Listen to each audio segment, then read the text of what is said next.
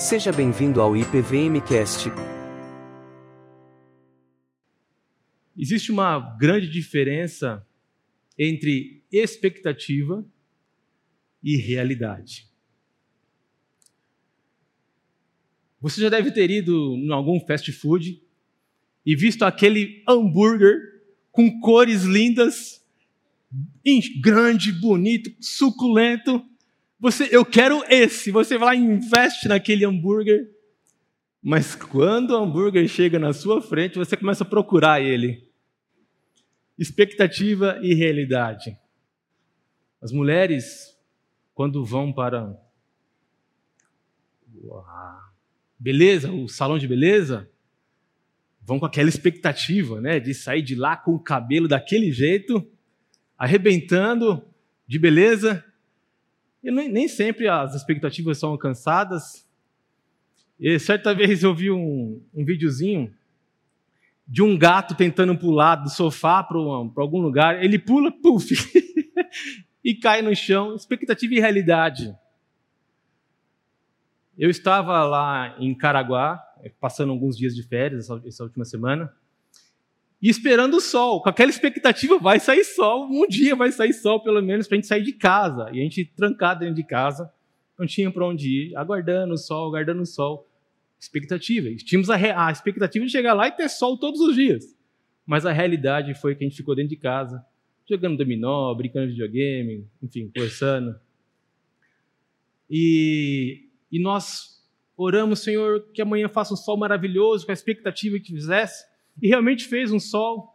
E a gente foi com sede ao poste. Agora nós vamos aproveitar o resto das férias. Vamos uh, bronzear todos os dias. Mas no primeiro dia eu peguei uma hora de sol, fiquei torrado. E na, daquele dia em diante não conseguia mais dormir direito, porque estava tudo queimado.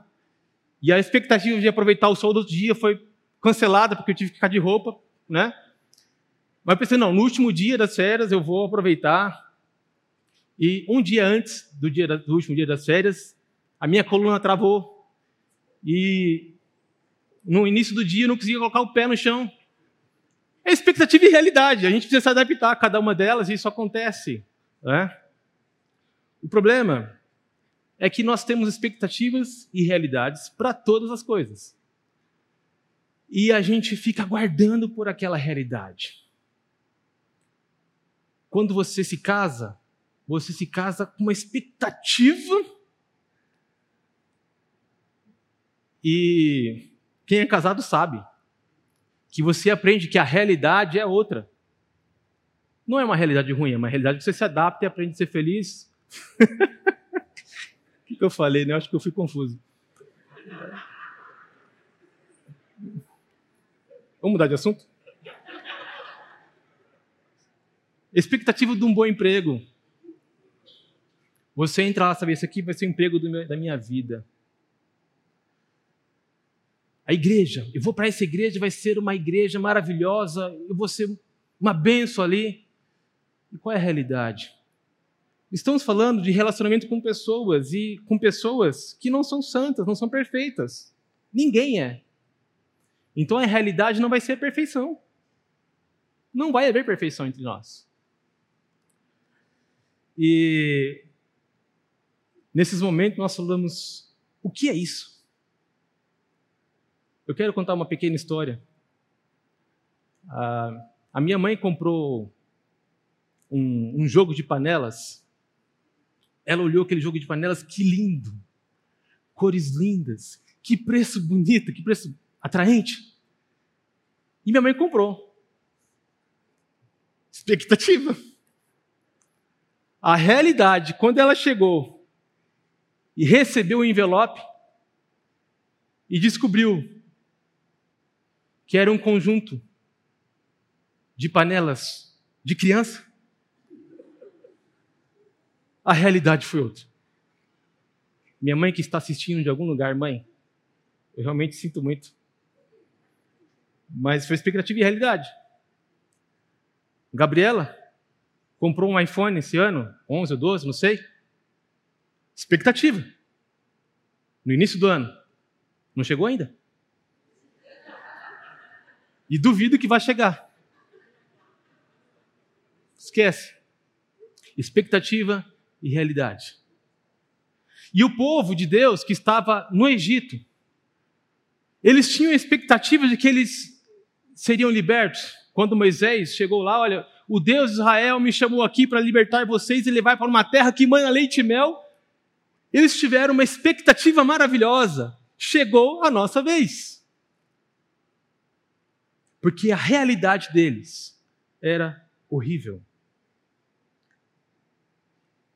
Mas eles também falaram: o que é isto? Como minha mãe falou quando viu aquele potinho de panelas.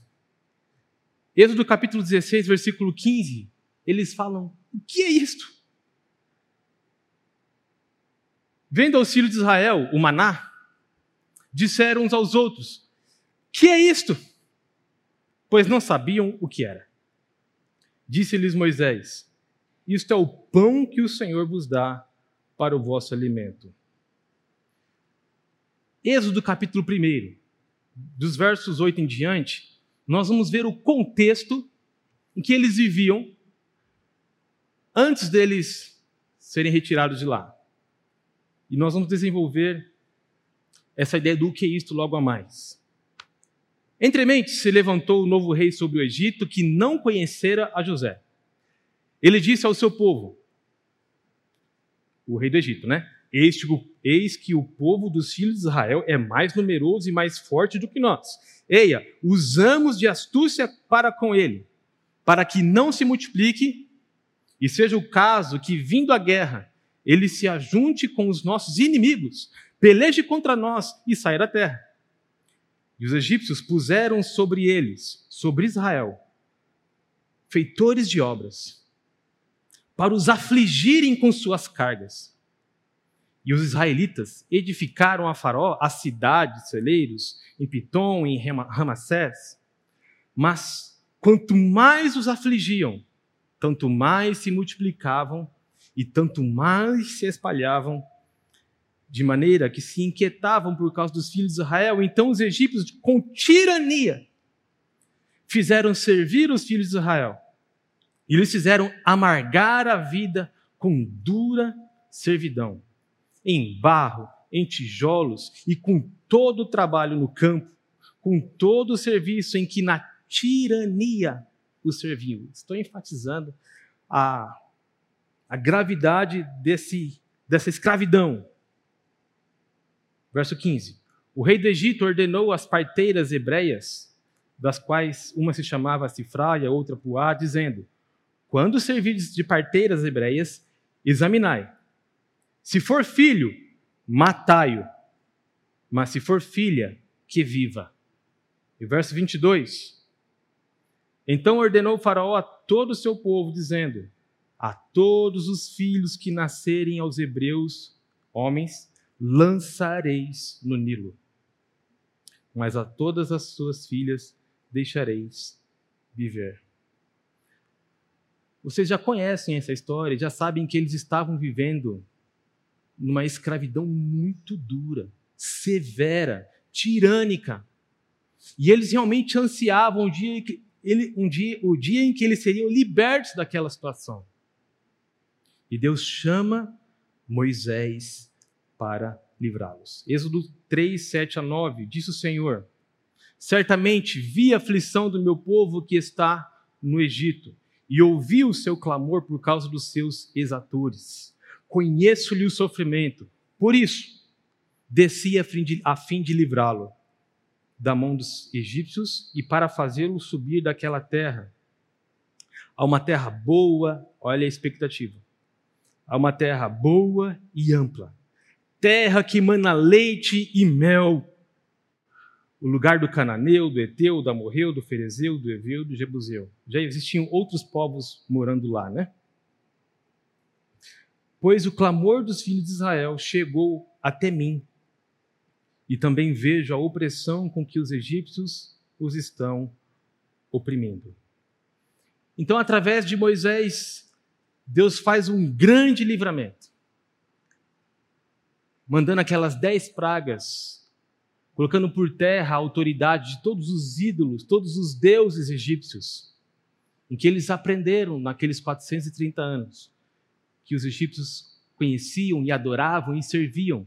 Deus foi desmascarando cada um deles nessas dez pragas, mostrando que Ele é o Senhor sobre a natureza, Ele é o Senhor sobre o homem, Ele é o Senhor sobre a criação, sobre a fauna, sobre a flora, Ele é o Rei, Ele é o Senhor sobre todas as coisas, sobre a vida na última praga. E Moisés viu com o povo o forte braço do Senhor em livrar, livrá-los do Egito. Ao abrir o Mar Vermelho, todos passaram a pé enxuto. E depois todos viram aquele mesmo Mar Vermelho fechando nos seus inimigos. E eles com aquela grande expectativa de chegar na terra prometida. Mas enquanto isso, Enquanto não chegava, eles passaram pelo deserto. E aí começou a murmuração. A murmuração do que não estava sendo ah, vivido por eles, daquela expectativa de chegar na terra prometida, de ter aquela terra que manda leite, mel, com gado, com terra, com fartura, com prosperidade e começou a murmuração. E nós vemos várias murmurações quando estavam com sede, quando estavam com fome. E Deus foi demonstrando nesse deserto, primeiramente, quando eles se encontraram ah, numa situação de não havia água, e eles caminhavam, caminhavam, caminhavam, e viram um, o, as águas de Mara, mas era, ela chamada de Mara justamente porque era, eram amargas. Mas Deus, como um milagre, mostrou uma árvore para Moisés. Essa árvore jogada naquela água deixou aquela água doce para ser bebida. Mais um milagre do Senhor.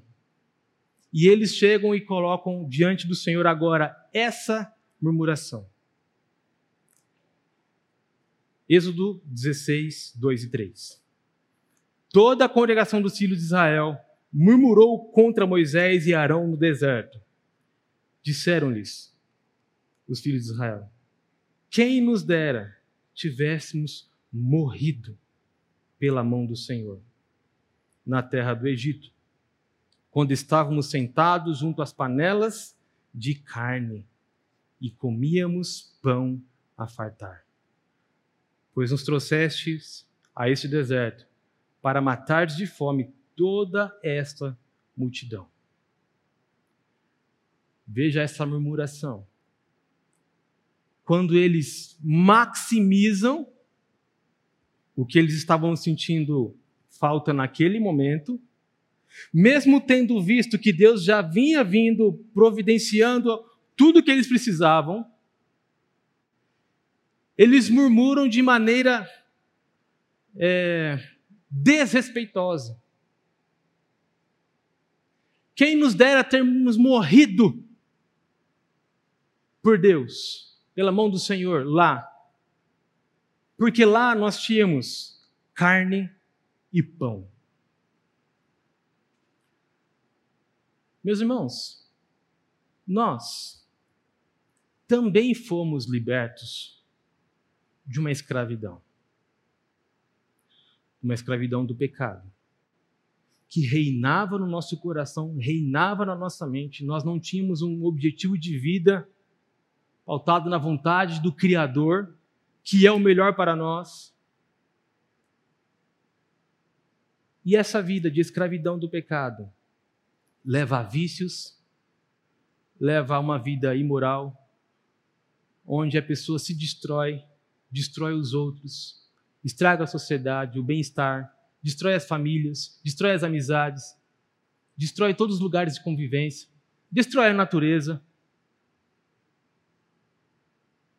por causa do pecado que habita em nós, quando esse pecado reina no coração, o resultado só é uma vida de pecado. E nós, libertos desse reino do império das trevas, nós tínhamos uma expectativa. Eu não sei qual foi a sua expectativa. Eu não sei o que, que falaram para você. Eu sei o que alguns estão vendendo na mídia Pare de sofrer. Venha para a igreja. Traga o dízimo, o trízimo, o quadrízimo, e você vai ver o seu celeiro aumentar. Você vai ver a prosperidade.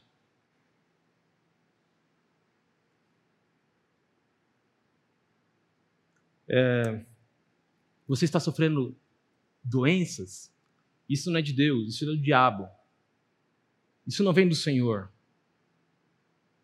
Vem para a igreja, você vai ser curado. E se você não é curado, é porque você não tem a fé. Porque a igreja é a de cura. Expectativas. Expectativas que são vendidas, ou expectativas que nós mesmos talvez tivéssemos tivéssemos tido antes de estar vivendo, vivendo hoje a realidade da vida cristã. O que é ser um cristão? Ah, agora estou na mão do Senhor, agora Agora é uma vida de paz, agora é uma vida de confiança, porque o Senhor é o soberano. Eu sei que Ele está no trono, então eu vou acordar, eu vou levantar em paz, eu vou trabalhar. O chefe vai me dar problema, mas não... o Senhor está no controle. Eu vou viver nessa paz e harmonia que eu sempre quis. Talvez com saúde, com dinheiro e com paz eterna. Alguém aqui que é cristão, discípulo de Jesus, vive assim? Nessa paz perfeita? ou estamos todos caminhando para aquele lugar onde será perfeito, será a terra prometida por, para nós, onde Jesus será o nosso Rei, onde sim haverá uma terra perfeita e maravilhosa. enquanto estamos nesse caminho, nós fazemos que o povo fez aqui. Eles estavam indo para a terra prometida. Mas em cada situação, eles murmuravam. Eles falaram: Deus? Deus está conosco? Não. Não pode ser. Eu não poderia estar vivendo isso se Deus está do meu lado, se Deus me ama. Eu não poderia estar vivendo essa situação na minha família se Deus é amor, se Deus é paz. Confundem e misturam as coisas. Os cristãos, nós, corremos o risco de pensarmos dessa maneira por um desemprego, por uma doença, por um problema de relacionamento, nós trazemos essa culpa ao Senhor. Ué, e agora? Eu estou aqui, sou filho do Senhor e ainda vivo essas dificuldades. Então, o perigo da murmuração, como eles fizeram lá, tomara tivéssemos morrido do que é, estar aqui sem aquela carne e sem aquela, aqueles pães gostosos. Mas o mesmo Deus que levou aquele povo, que libertou aquele povo, que deu todos aqueles sinais de, de maravilhas, ele poderia nesse momento falar: vocês são ingratos. E dizimá-los. Ele até quis fazer isso, mas não foi por causa do murmúrio. Em Êxodo capítulo 32, quando todos estavam lá adorando uma estátua de bezerro de ouro, é, desonrando o Senhor, Deus quis sim dizimá-lo, mas por causa do pecado da idolatria. Mas enquanto eles estavam ali, nessa luta interna de conhecer e reconhecer a vontade de Deus na vida, no caminho, no deserto, a presença de Deus, as providências de Deus, Deus tinha paciência com eles. Deus não os puniu. Deus, no texto bíblico, Deus nem reclama deles, Deus nem fala mal deles. Pelo contrário, Deus, ok, Deus mandou um vento que trouxe cordonizas. Codornizas? Hã? Cordonizas. É isso? Me ajuda. E eles se alimentaram dessa carne. E no outro dia. Vocês estão rindo por quê? Não tem motivo, né? Hã? Ah. No outro dia, quando ele amanheceu, eles viram ali aquela aquela coisa branca, aqueles flocos brancos. Marcelo, você tem essa essa imagem? Então mostra para nós. Existe aí um uma um estudo feito em que esse material é encontrado lá no, na África, e aparece raramente, muito raramente, de manhã. E eles dizem lá que é o maná. Né? O nosso doutor em química, doutor Marcos Eberlin, fez uma análise desse material e viu que ele é riquíssimo em proteínas para a sobrevivência do, do homem. Né? E é raramente isso acontecer, mas pode ser que seja isso, não estou dizendo que é, né? Mas obrigado, Marcelo. Radassa, traz para mim essa, essa. Eu tenho aqui um, uma jarra. Isso aqui não é maná, tá? Mas eu tenho aqui um, um litro e meio. No texto bíblico, Êxodo 16, verso 16. Eis que o Senhor vos ordenou: colhei disso cada um segundo o que pode comer, um gomer por cabeça. Segundo o número das vossas pessoas, cada um tomará para os que se acharem da sua tenda. E o verso 19: Disse-lhes Moisés: Ninguém deixe dele para a manhã seguinte. Então eu tenho aqui um litro e meio. Um Gomer é um litro e 750. Pouquinho a mais. Um copo a mais. Isso é o que cada pessoa, cada cabeça pegava por dia para fazer os seus pães, fazer os seus, seus mexidos. Tinha um gosto. Nós temos aí também texto, Marcelo. É, Êxodo 16, 31. Obrigado, Adassa. Eu só trouxe essa ilustração para vocês verem o tamanho, a quantidade, vocês teriam uma ideia do que cada pessoa pegava e podia fazer o seu alimento. Êxodo 16, 31. Deu-lhe à casa de Israel o nome de maná. O que é isso? Era como semente de coentro, branco e de sabor como bolos de mel. E no verso 14 desse mesmo capítulo, 16, verso 14, nos dá mais umas características deste maná. E quando se evaporou o orvalho que caíra, na manhã, né? Na superfície do deserto restava uma coisa fina e semelhante a escamas, fina como a geada sobre a terra. Essas, então, são algumas características do maná. E quando eles olharam essa, esse material, o que, que eles falaram? O que é isso? Eles nunca tinham visto isso. O que é isso? Coloca a nossa arte, Marcelo. O que é isso? Maná. Justamente, uh, eles colocaram o nome desse material de maná, que significa o que é isso. E nós vemos uh, quando Deus entrega o maná para eles, algumas breves lições que eu gostaria de compartilhar com vocês, uh, que o maná traz, trouxe para eles e traz para nós. Primeira lição: o dever do trabalho diário. Temos um ano começando,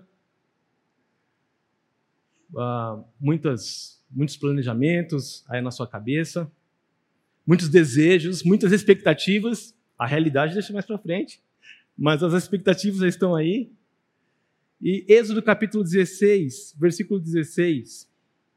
Eis que o Senhor vos ordenou: colhei disso cada um segundo o que pode comer. Um gomer por pessoa, segundo o número das vossas pessoas. Cada um tomará para os que se acharem na sua tenda. E o verso 19. Disse-lhes Moisés: Ninguém deixe dele para a manhã seguinte. Ou seja, cada dia deveria ser pego esse Gomer de Maná. Um trabalho diário. É claro que sempre tem aqueles, poxa, mas amanhã. Eu podia não pegar amanhã, né? Ter que sair para colher o maná, dar aquela ajudadinha no plano de Deus e um plano melhor do que o plano de Deus. Aqui, meus irmãos, Deus demonstra a dignidade do trabalho. Nós não fomos criados para vivermos no sofá, com o pé levantado para cima, sem nada o que fazer. Sem uma missão, sem uma vocação, sem um projeto. Não. Deus falou: crescei e multiplicai, dominai a terra. Seja lá qual for a sua idade, Deus tem plano para a sua vida. Deus tem dignidade para a sua existência, algo para você fazer. Deus nos, nos mostra com o maná que o trabalho é diário. A luta é diária. Mas, ah, vamos lá para a segunda Tessalonicenses, nós temos ali projetado, capítulo 3, versículos 10 a 12. Porque quando ainda convosco, Paulo diz, vos ordenamos isto. Se alguém não quer trabalhar, também não coma. Pois de fato estamos informados de que entre vós há pessoas que andam desordenadamente, não trabalhando. Antes se intrometem na vida alheia. A elas, porém, determinamos e exortamos no Senhor Jesus Cristo que trabalhando tranquilamente, comam o seu próprio pão. A dignidade do trabalho. A dignidade de termos uma vocação, uma missão. Uma missão dada por Deus. E nós vamos cumpri-la diariamente como para o Senhor. Segunda lição: a não viver ansioso pelo amanhã. Como nós lemos no verso 19 a 21, disse-lhes Moisés: Não deixe dele para o amanhã seguinte, para amanhã seguinte. Eles, porém, não deram ouvidos a Moisés. E alguns deixaram do maná para a manhã seguinte, porém deu bichos e cheirava mal. E Moisés se indignou contra eles.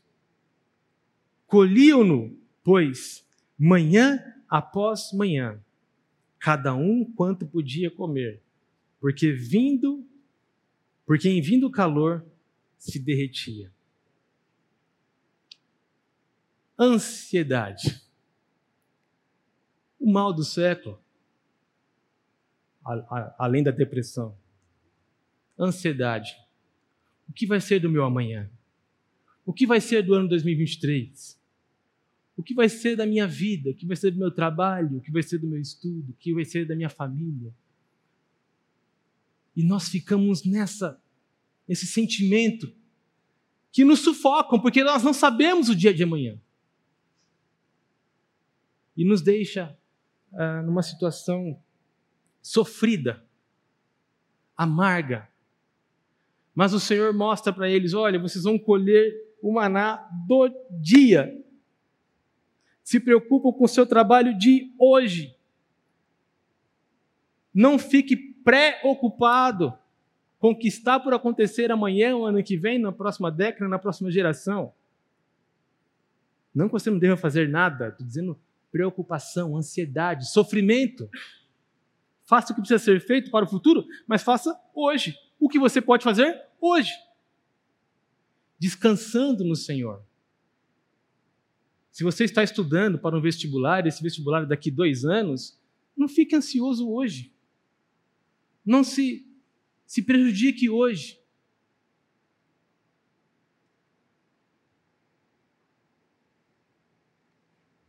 Isso demonstra uma descrença no Deus que é providente, que providencia hoje e continuará providenciando amanhã, depois de amanhã, próximo mês, aquilo que nós precisamos como Deus presente que Ele é. Mas eles dão aquele jeitinho, quiseram dar, né? Aquele jeitinho de ter a mais do que precisava, do que era para aquele dia.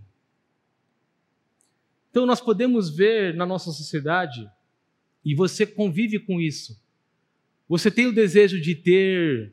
Ah, uma profissão que, que te gere X reais por mês. E você sabe que para você guardar ah, uma quantia para realizar um sonho, talvez demore um pouco. Dia por dia guardando, dia por dia guardando. Mas existe uma maneira, lá não tão lícita, mas possível. Talvez uma ligação, talvez uma assinatura, talvez tomando o lugar de alguém. Sabe aquela maneira ilícita de chegar mais longe, mais rápido? De ter mais antes da hora? Todos nós temos oportunidades para isso. Precisamos ficar atentos para que nesse deserto, nessa caminhada, nós sabemos lidar com o que temos hoje de maneira justa, sem pecar contra o Senhor, diante daquilo que nós temos e podemos fazer hoje. Podemos aplicar aqui também. Deus nos dá oito, dez horas por dia para estarmos no trabalho, desenvolvendo a nossa vocação. E nos dá outros ministérios, outras vocações. Vocação de pai, vocação de esposo, vocação de filho, vocação familiar, seja vocação na igreja. Mas aquela ganância de eu preciso mais, eu preciso trabalhar mais, eu preciso varar, eu, eu, não vou, eu vou sair de todo mundo, sai do trabalho da igreja, deixa a família para lá, deixa os filhos, a esposa, esquece todo mundo e vai seguir a sua vida porque ele quer mais hoje. Isso é ou não é a realidade da nossa sociedade? Familiares que não se veem. E muitas vezes dentro da igreja. Muitas vezes entre jovens que não podem vir à igreja ao domingo, não podem se dedicar ao ministério da igreja, porque precisam hoje estudar mais do que o Senhor quer. Porque o Senhor disse, esse é o nosso terceiro ensino, precisa haver um limite para o que nós queremos. Nós queremos algo, podemos buscar? Sim, podemos. Mas essa busca, essa ânsia pela busca, o trabalho para a busca, tem um limite. Eles queriam maná para se sustentar, é, justo, é super justo. Mas Deus falou: vocês têm um limite, é o de hoje. Vocês não vão colher o de amanhã. E tem mais. Êxodo 16, a partir do verso 22, é aquele terceiro ponto que eu falei o dever do descanso. Ao sexto dia, colher o pão em dobro, dois gômeres para cada um. E os principais da congregação vieram e contaram a Moisés. Respondeu-lhes ele: Isto é o que o Senhor disse. Amanhã é repouso, é santo sábado do Senhor. O que quiserdes cozer no forno, cozei. O que quiserdes cozer com água, em água, cozei em água. E tudo que sobrar, separai guardando para a manhã seguinte. E guardaram-no até pela manhã seguinte, como Moisés ordenara.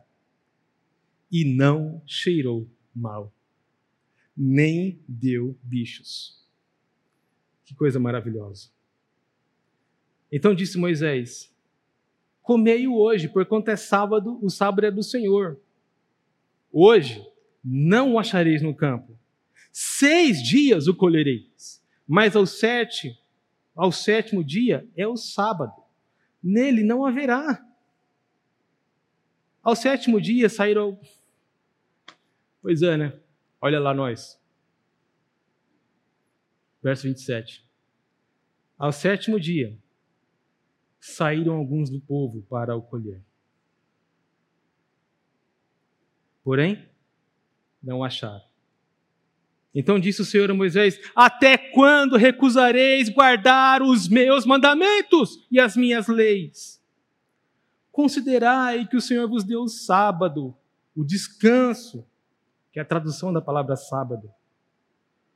Por isso, ele no sexto dia vos dá pão para dois dias. Cada um fique onde está, ninguém saia do seu lugar no sétimo dia. Assim descansou o povo no sétimo dia. Então a ordenança para eles era essa: olha, no sexto dia, vocês vão pegar em dobro. E não estragou. Então nós temos aqui mais dois milagres. Nós temos três milagres de uma vez só. O milagre do aparecimento do maná, o milagre do aparecimento em dobro do maná e o milagre de não estragar para o próximo dia. Deus demonstrando para eles, gente, calme. Viva o hoje, faça a sua responsabilidade hoje. Não menospreze o que você tem a mais por fazer seja na sua casa, no seu lar, na sua família, na sua igreja, no dia do Senhor, santifique. Porque o Senhor fala, fará o milagre que for necessário quando você estiver no caminho dele, na vontade dele.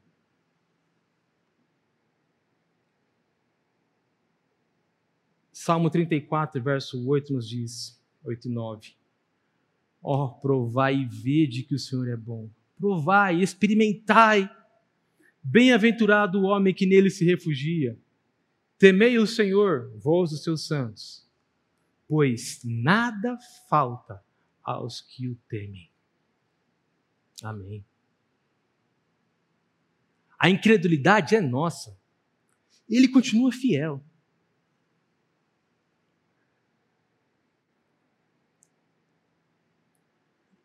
E nós temos aqui também a dependência diária de Deus. Êxodo 16, 35.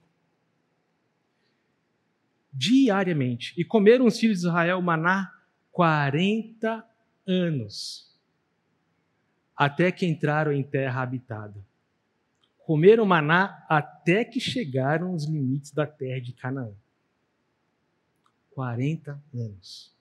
Deus diariamente sustentando eles com tudo que eles precisavam em todas as proteínas, carboidratos.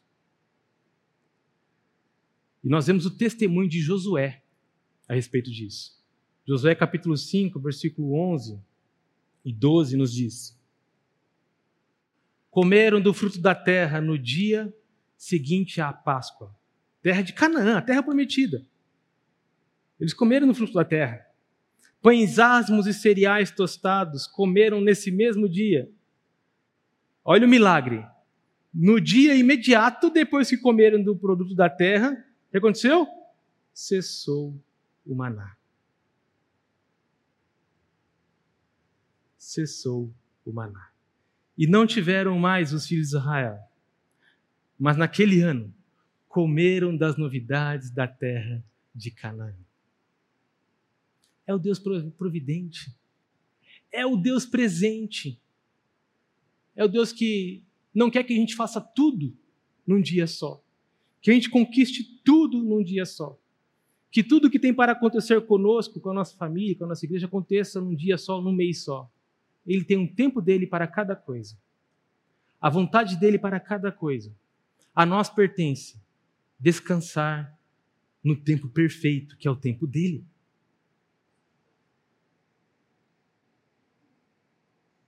O que é isto? Isso também foi dito pelos fariseus. Quase que não veio. Isso também foi dito pelos fariseus. É, João capítulo 6. Antes eu quero ler João capítulo 6, 32 a 35. Eu nem falei versículo, então não tem problema, né? Versículo 32. Replicou-lhes Jesus: Em verdade, em verdade vos digo, não foi Moisés quem vos deu o pão do céu. O verdadeiro pão do céu é meu Pai quem vos dá. Porque o pão de Deus é o que desce do céu e dá vida ao mundo. Então lhe disseram: Senhor, dá-nos sempre desse pão. Declarou-lhes, pois, Jesus: Eu sou o pão da vida. O que vem a mim jamais terá fome, e o que crê em mim jamais terá sede. Jesus falou: Eu sou o pão.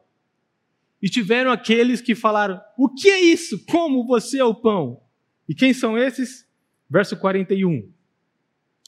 Murmuravam, pois, dele os judeus, porque dissera: Eu sou o pão que desceu do céu. E diziam: Não é este Jesus, o filho de José? Acaso não lhe conhecemos o pai e a mãe? Como diz agora, desci do céu? O que é isto? Que história é essa? E Jesus mais uma vez responde no verso 47: Em verdade, em verdade vos digo: quem crê em mim tem a vida eterna. E o verso 48. Peço que vocês leiam comigo o que Jesus disse. Eu sou o pão da vida. Vossos pais comeram maná no deserto e morreram. Este é o pão que desce do céu, para que todo o que dele comer não pereça. Eu sou o pão vivo que desceu do céu. Se alguém dele comer, viverá eternamente. E o pão que eu darei pela vida do mundo é a minha carne. Nós vamos participar daqui a pouco do sacramento, onde Jesus nos diz exatamente isso daqui. O pão que darei pela vida do mundo é a minha carne. Nós vamos participar como sendo o motivo da nossa vida. Quem comer da minha carne, confiar no que eu fiz, na minha obra, na minha pessoa, que eu sou o Salvador, eu sou o provedor, eu sou a vida eterna, eu sou o caminho, eu sou a verdade, eu sou a vida. Ninguém vem ao Pai senão por mim. Eu sou o maná.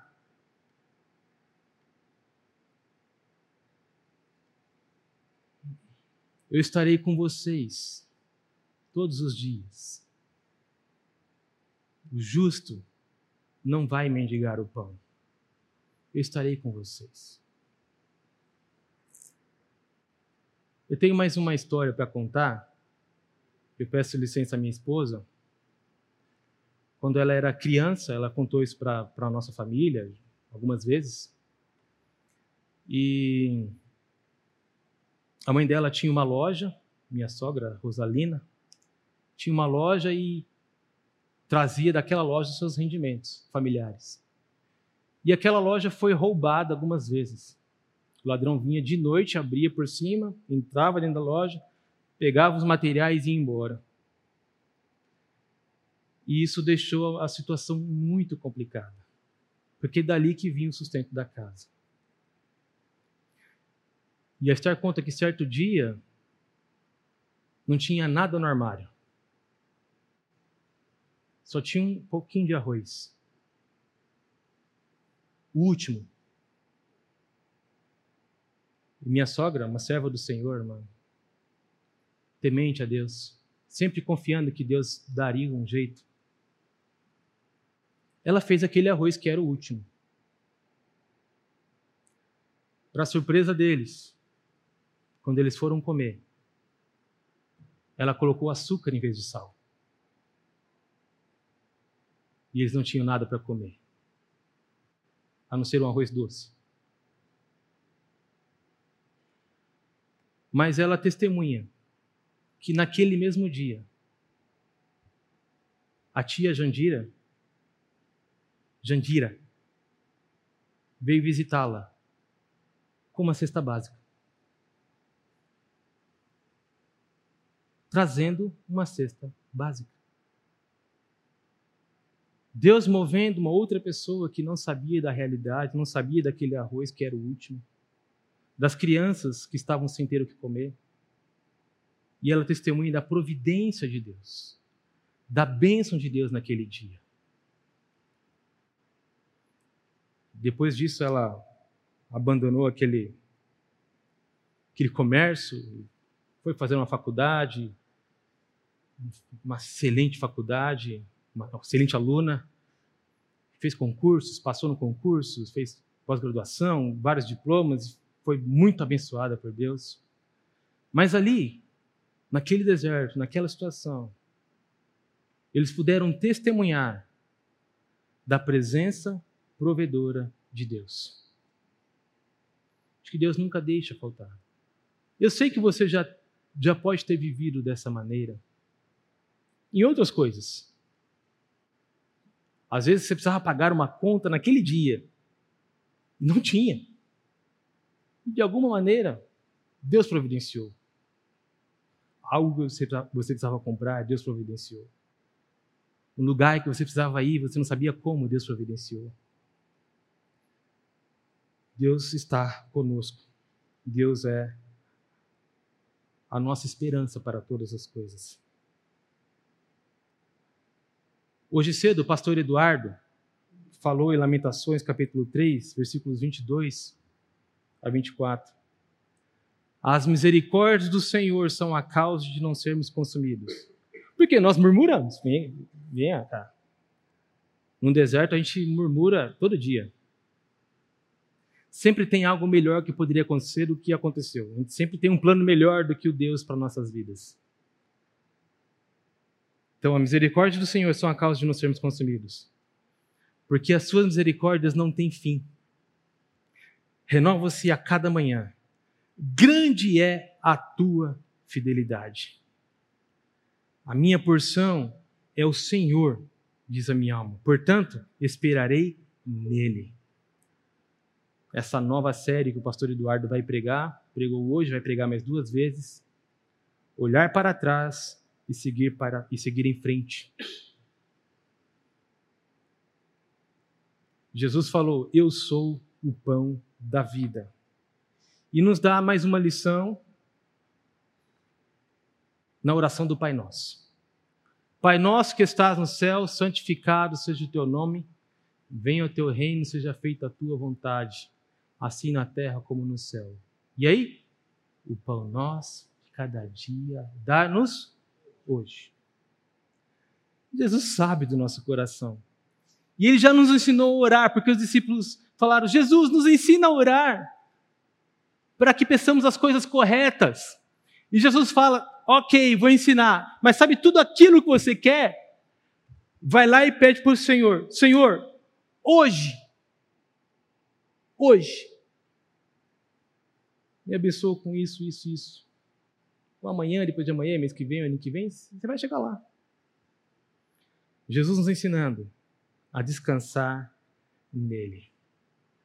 Você pode estar cheio de planos para o 2023. E eu estou. Eu sou aquele tipo de pessoa que faço tabela para tudo. É chato, é chato, mas eu faço. Faço tabela dos livros que eu vou ler, dos materiais que eu vou estudar, do tempo de trabalho que eu vou ter, os horários que eu vou ficar com minhas filhas, que eu vou dar aula para elas de música, os horários que eu venho para a igreja. Tudo organizado. Mas essa é a expectativa. A realidade pode ser diferente? Pode. Porque a realidade vai ser a vontade de Deus para a minha vida, não o que eu escrevi. Eu escrevi as minhas expectativas. Mas pode ser que eu não consiga ler metade dos livros que eu escolhi. Mas eu farei outra coisa, que será o plano de Deus para mim. E será o melhor para mim, para a igreja, para minha família, para a glória dele. Então, a nossa expectativa, nós precisamos tê-la, mas controlados com ansiedade. E entendendo que a realidade pode ser diferente, mas sabendo que o maná, o pão que desceu do céu, é o nosso sustento diário, que vai nos fortalecer, vai nos consolar, vai nos alimentar com a Sua palavra. Vai nos ensinar diariamente como andar nos seus caminhos nesse deserto. Seja lá quanto, quanto durar esse deserto. Pode ter gente aqui que só tem mais um dia de deserto. Pode ser que amanhã Deus te chame e o deserto acabou.